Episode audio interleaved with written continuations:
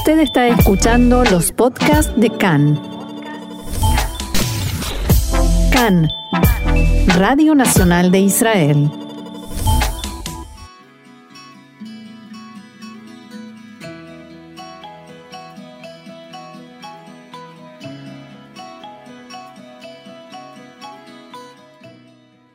Café Literario, una pausa con buenos libros y la mejor compañía, con Orna Stoliar.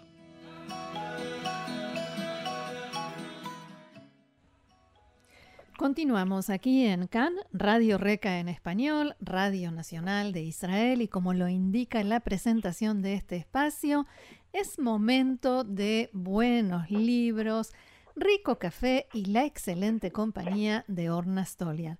Hola Orna, ¿cómo estás? Eh, bien, gracias. Eh, te felicito nuestro día. Feliz día, feliz día de la mujer. Eh, sí. que bueno, en realidad no es tan feliz el hecho de que necesitemos todavía un día, pero de todos modos, feliz día y por supuesto vamos a, dedicarle este espacio de hoy de la literatura israelí al Día de la Mujer. Vamos a dividirlo en tres partes o a tomarlo desde tres distintos puntos de vista. El primero te, hablemos sobre una mujer que escribe sobre otra mujer. ¿Te parece? Me parece muy bien y era una, la autora era una mujer muy interesante que realmente se adelantó a su época. Se llamaba Nehama Pojayevsky. Había nacido en lo que entonces era el Imperio Ruso en 1869 y eh, muy joven el día con los, los primeros de aquella época, los precursores del sionismo moderno, vivía en Rishon Lezion. Su familia fue una de las pioneras, de las fundadoras de la colonia, Rishon Lezion, y eh, tuvo una actuación muy destacada. Ella fue la primera mujer que formó parte del Consejo Municipal de la, de la entonces colonia, que era algo impensable en aquellos tiempos. Y luchaba mucho por la por las mujeres que estaban más muy. Y es publicaba en hebreo. Eh, hasta el día de hoy, eh, es verdad que por un lado en el mundo literario estaba bastante olvidada, pero hay una antología muy interesante que hizo todas en distintos géneros, es solo de narrativa, no hay poesía ahí. Eh, muy interesante, uno ve el paso del tiempo, los diferentes estilos, y son todas mujeres que tuvieron que luchar para hacerse un espacio, en este caso, sí, eh, porque si bien es mucho lo que se ha avanzado en, cuanto a derechos de la mujer, a cuestiones de género, también es cierto que todavía falta mucho. Y todavía hay quienes dicen, eh, bueno, sí, ese es un trabajo bueno para mujeres, o eh, que las escritoras, sí, claro, escribía sobre temas de mujeres, porque escribía poesía lírica, por sí, literatura femenina y esas cosas. Sí, entonces yo siempre me pregunto, ¿qué es literatura femenina? ¿Literatura escrita por mujeres o literatura escrita para mujeres o literatura escrita sobre mujeres? Claro. Sí. Así que eh, nosotros también sabemos que históricamente eh, hubo una primera aliada del Yemen mucho antes de la creación del Estado y de los grandes operativos para traer a los judíos de los países árabes, eh, algunos se habían establecido en, el Kineret y después eh, fueron expulsados de ahí, pasaron a la zona de Rehoboth, de Rishon Lezion, y también eran eh, discriminados los primeros los primeros colonos, los primeros jaluchín venían en su inmensa mayoría de lo que entonces era el imperio ruso, antes de la creación de la Unión Soviética, y eh, los yemenitas incluso físicamente se vestían de otra manera, hablaban otro idioma, no, no sabían yiddish, por supuesto, tenían una forma de practicar la religión que era distinta y se veían esos fenómenos de discriminación. Y hay un cuento muy interesante de Nehama Pojayevsky que se llama Asonas Shel Asia, la tragedia o la desgracia de Asia, de Asia, que es el personaje principal, que es una mujer yemenita que tiene su casa, sus hijos, su marido, y trabaja en tareas domésticas en la casa de una familia ashkenazí. Y entonces eh, está muy bien reflejado el tema de la doble discriminación. Por un lado, como es eh, yemenita y trabaja en una casa, una familia que en esos tiempos, en los parámetros de aquella época, era acomodada y ella hace las tareas más pesadas de la casa. Hay una situación de una mujer de inferioridad, pero por otro lado, en su propia casa, su marido también es, eh, es una familia patriarcal, como eran en aquella época. Y entonces eh, su, su, vida es una larga serie de, de problemas. ¿Cómo hace ella para enfrentarlos? Por supuesto, es una mujer maltratada, también cuando el marido se enoja, se pone nervioso, le pega. Y hay un episodio, nosotros no vamos a leer esa parte, pero hay un episodio en el cuento en el que ella se cansa de, esa situación, toma sus cosas y se va de la casa. En esos tiempos estamos hablando. Sí. Eh, ¿Querés que leamos un pedacito? Por supuesto, claro. es el principio del cuento y nos va a quedar todo el suspenso. Lamentablemente eh, de esta antología no hay traducciones al español. Mm.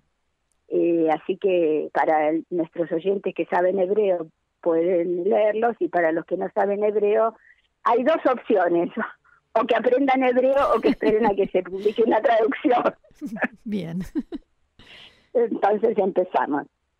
Le molestaba muchísimo a Afia cuando en la casa Ashkenazi en la que ella trabajaba ofendían a su musa. Musa es el apodo de Moshe. Él había entrado a pedirle la llave de la casa con la cara cubierta de hollín.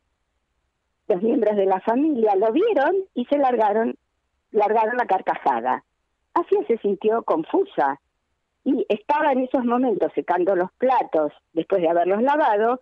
Su corazón empezó a latir fuertemente sus manos temblaron hasta tal punto que se le cayó un plato que se rompió en mil pedazos. Ella estalló en llanto y no puso, no prestó atención a eh, los pedazos del plato porque su corazón temblaba ante el marido que había sido ofendido de esa manera tan cruel ante su propia vista. Y a ella, es decir, por un lado, eh, el plato se rompe en mil, pedazos, pero también su corazón se estalla en mil pedazos. Claro. Así que, y, acá vemos además claramente, la, esta es una familia de colonos, de agricultores, quiere decir la cara sucia que hace un trabajo eh, menos calificado que lo que en ese momento se consideraba la agricultura. Claro. Hay toda una, una situación eh, social muy interesante. Y yo creo que todavía en sociedades eh, patriarcales las mujeres padecen una doble discriminación. Sí, y además... Con respecto al marco general y con respecto a, los marcos internos, familiares y sociales. Además se encuentra en una, en una situación de tener que defender a quien la ofende. Exactamente, eso es el... Porque es cierto que ofenden, se ríen de su marido y se burlan en definitiva de una persona que trabaja para ganarse la vida, lo cual es muy honrable y decoroso. Este, y por otro lado, ese marido después probablemente tome represalias contra ella. Claro. Como permite que lo traten así. Bien. ¿Te eh, parece, Orna, que vayamos a una mujer que escribe sobre sí misma como mujer? Exacto, y yo creo que en más de una ocasión la habíamos mencionado antes. Sí. sí, claro. que era la hija de Nathan Alterman, el famoso poeta, y traductor también, y de eh, Rachel Marcus, que fue una actriz muy conocida en Adima. Y eh, otra familia multitalento tenemos acá, un poeta, una, actriz. Eh, Satar era poeta, era también traductora, en una época en su juventud fue actriz, eh, y era así una mujer, digamos, no tenía la alegría del vivir, tenía que sus situaciones anímicas difíciles, este es eh, el último poema que escribió. Ella murió muy joven y eh, se llama Balada la Isha, balada para una mujer. Nosotros sabemos que la balada es un género literario muy antiguo, eh, medieval. En español solemos conocerlos como romances, que son textos que por un lado cuentan una historia con de lo que sucede a determinados personajes y esa historia refleja situaciones mucho más generales. Este poema también eh, fue como tantos otros que habíamos mencionado, fue musicalizado por Moshe Vilensky, que era uno de los compositores más eh, conocidos acá, y eh, afortunadamente hay muchas, muchas interpretaciones. La, puedo decir que ella lo escribió para el teatro, para una obra de teatro traducida del inglés, ella tradujo la obra, y este, este poema era el que cerraba la representación, que por supuesto de aquella obra de teatro casi nadie se acuerda hoy en día, pero del poema sí. Del poema sí. A ver. El poema sí, que es un poema totalmente lírico, a pesar de que la, las baladas y los romances tienen un elemento narrativo de contar una historia, pero esto es un, de una mujer que no se siente bien consigo misma. Mm. Y eh, vamos a leer la traducción, que por supuesto pierde la musicalidad del original, pero después te propongo que oigamos eh, sí, la versión musicalizada. Sí, por supuesto. Bueno, es un texto muy breve, solo tres estrofas. Ni siquiera las altas nubes pudieron silenciarla. Ella miraba insaciable, miraba y sabía que ahora florecen en el valle los lirios silvestres y que a pesar de todo, todo acabaría. Ni siquiera las nubes de octubre, purpúreas frente al ocaso, la ayudaron ni por un momento, no ayudaron a calmarla. A pesar de que en el valle volvieron a florecer los lirios silvestres, a pesar de todo, todo acababa. Hasta los libros en la habitación cerrada y triste sabían ya que ella no estaba bien, que se iba para no volver. Lejos, en el valle, todavía florecen los lirios silvestres, pero a pesar de todo, todo acaba. Es un texto realmente muy melancólico. Sí, muy triste. Muy triste. Y acá vemos un elemento eh, de la literatura romántica que perdura a través del tiempo, que es la naturaleza como reflejo de los estados anímicos de quien habla, ¿no? las flores, el ocaso, ella no ve la, la, salida del sol, está en el ocaso y los lirios que florecen en el valle. Y hay el que cantó por primera vez este poema en aquella obra de teatro que mencioné antes es Sassy Keshet, un actor y cantante. Y después la versión eh, más conocida es la de Nurit Galrón y yo te propongo que oigamos esta versión.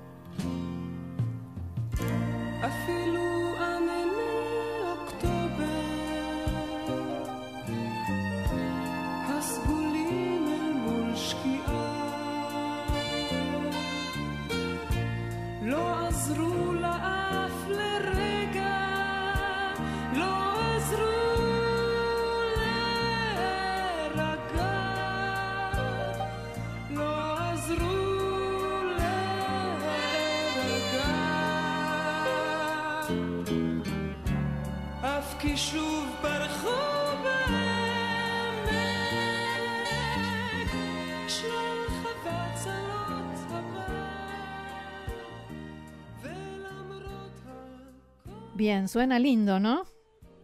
Sí. Suena muy bien. Ahora te propongo, Orna, que hablemos sobre un hombre que escribe sobre cómo es ser mujer. Sí, es un viejo conocido nuestro que hemos mencionado más de una vez, Yehuda Mihai, a quien nadie puede acusar de machista ni de misógino. y tiene una visión muy particular de lo que significa ser mujer. Él se pregunta, el eje del poema es, ¿qué es sentirse mujer? ¿Qué es ser mujer? Y es verdad que la mayor parte de los varones no entienden qué significa ser mujer, sin ánimo de ofender a nadie. No. Y eh, yo pienso que tal vez haya gente que le, le toque un poco, seguro que a todos les va a asombrar la serie de imágenes que presenta este poema, pero vamos a oírlo. No tiene título el poema. Ah. ¿Cómo es ser mujer? ¿Cómo es sentir un vacío entre las piernas y curiosidad en la falda, en verano, al viento, y descaro en las largas? Un varón tiene que vivir con un saco raro entre las piernas. ¿Dónde quieres que esté? preguntó el sastre que me midió pantalones. Y no sonrió. ¿Cómo es una voz entera que no se quiebra? ¿Cómo es vestirse y desvestirse deslizando, alisando y acariciando, como vestir aceite de oliva, ungir el cuerpo con telas suaves, algo de seda, un murmullo nibio, nimio, perdón, de rosado o celeste. Un varón se viste con movimientos tocos, toscos de deshacer y dureza de un desgarro, ángulos, huesos y golpes en el aire, y el viento enredado en las cejas. ¿Cómo es ser mujer? Y tu cuerpo te sueña, restos de mujer en mi cuerpo masculino, y signos de debilidad en tu cuerpo presagian el infierno que nos espera y nuestra mutua muerte. Eso es todo. Uf, ni más ni menos. ni más ni menos. Y acá hay, hay todo un mundo esto y lo interesante es ese final, o sea, si habla del infierno, pero vamos a estar juntos hasta la muerte, como la frase, ¿no? Hasta que la muerte nos separe. sí. Y todas esas imágenes, a mí me recordó toda la teoría de Freud sobre las mujeres y la envidia que sienten las mujeres por los varones. por el hombre, claro. Claro, nos cuesta mucho aceptar esas posturas. Yo cuando empecé a leer el poema sentía mucha irritación. Después me di cuenta que es mucho más complejo y profundo de lo que había pensado al principio. Sí, Empieza por una, una imagen visual tan cotidiana de un varón que el sastre le mide los pantalones y después va subiendo y toma el estereotipo de que las mujeres somos más delicadas, más suaves, los varones son más toscos, más rudos. Pero este es un varón con conciencia de género, porque tiene muy claro que no es lo mismo ser mujer que ser varón. Claro, sí. Y eso hace la diferencia, ¿no? Exacto, sí. Es una buena manera de empezar a entender la condición femenina de una manera mucho más amplia y sin estereotipos. Así es. Orna, si te parece, nos quedamos escuchando un poquito más del poema de Tirza Atar cantado por Nurit Galrón. Y una vez más, feliz día y muchas gracias por esto. Feliz día y qué mejor que buena poesía, buena música y material para reflexionar sobre nuestra condición. Por supuesto. Muchas gracias y será hasta la próxima. Hasta la próxima. Gracias a vos. Bye.